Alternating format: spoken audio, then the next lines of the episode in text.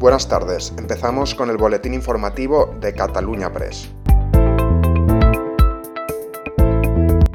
Pablo Casado dimitirá como presidente del Partido Popular.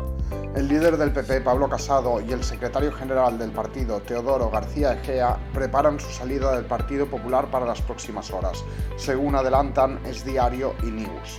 Así lo han confirmado a los citados medios fuentes autorizadas de la cúpula de la formación. Se espera que este mismo martes por la tarde ofrezcan una conferencia desde Génova, de la que todavía no hay hora confirmada, en la que podrían dar la noticia. Aunque no querían dimitir, fuentes cercanas a la cúpula señalan que finalmente han tomado la decisión debido a la presión. Así pues, se encontrarían ahora mismo estudiando su salida del PP para organizar de este modo una transición controlada hacia el Congreso Nacional. Según Publica News, el partido quedará en manos de una gestora hasta que llegue el Congreso Extraordinario. La Oficina Antifraude da 30 días a la Generalitat para clarificar un encargo irregular de 35 millones de euros. La operación se llevó a cabo en la época en que Quim Torra era el presidente de la Generalitat y se hizo a través del Institut Català de la Salud, donde era director gerente Josep María Argimon, actual conseller de Salud catalán. La Oficina Antifraude de Cataluña, en su informe, carga contra la Generalitat por haber gastado 35 millones de euros en mascarillas en marzo de 2020, contratadas de manera irregular. Presidente ruso Vladimir Putin ha ordenado a las fuerzas rusas entrar en las regiones de Donetsk y Lugansk, cuya independencia ha reconocido Rusia este lunes.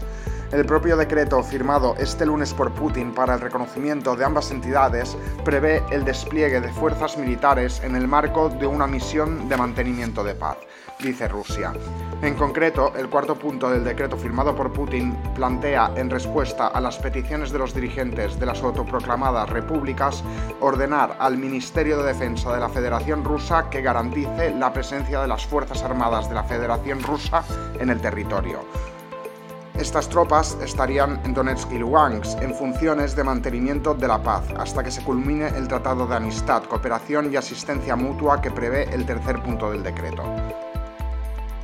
Por otro lado, este martes os hemos explicado en Cataluña Press que mientras el Estado decide cómo será la futura reforma fiscal, ya ha aplicado la primera medida tributaria importante respecto al impuesto de la renta de las personas físicas, el IRPF.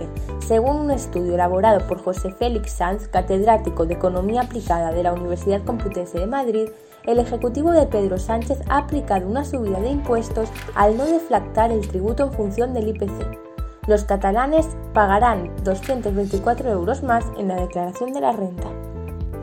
Y esto es todo por hoy, seguiremos informando.